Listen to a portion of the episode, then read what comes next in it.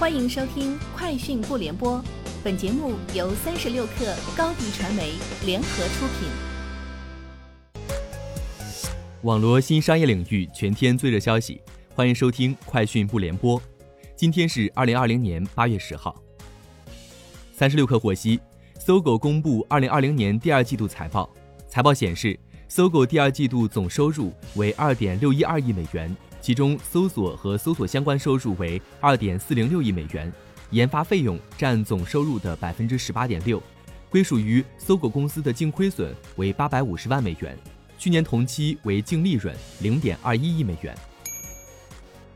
搜狐公司公布了二零二零年第二季度未经审计的财务报告，第二季度搜狐营收四点二一亿美元，品牌广告收入三千八百万美元，环比增长百分之四十八。扣除畅游私有化交易所产生的一次性预提所得税的影响后，归属于搜狐公司的非美国通用会计准则净利润为一千一百万美元。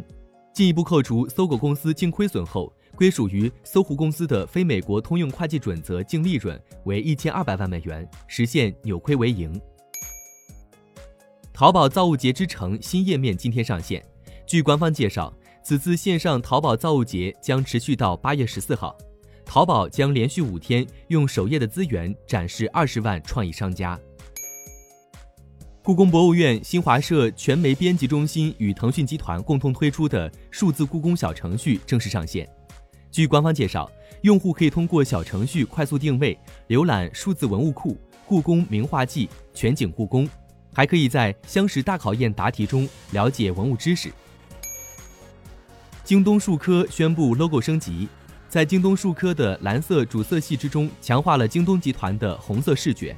京东数科是京东集团三大子集团之一，是一家以 AI 驱动产业数字化的新型科技公司。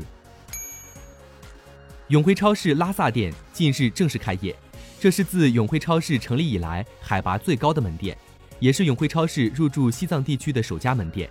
截至目前，永辉超市已开业门店九百四十五家。拉萨店引入了大昭圣泉矿泉水、高原之宝牛奶等多个具有特色的当地品牌，主要采用了本地直采和自有物流直送的模式。印度斯坦时报消息，WhatsApp 正在研究允许用户在不同设备上同时使用同一个账号的功能。当该功能推出时，用户应该可以在四个不同的设备上同时使用 WhatsApp。WhatsApp 正在安卓版和 iOS 版的 WhatsApp 上创建界面。以上就是今天节目的全部内容，明天见。欢迎添加小小客微信 xs 三六 kr，加入三十六课粉丝群。直播带货就找高迪传媒，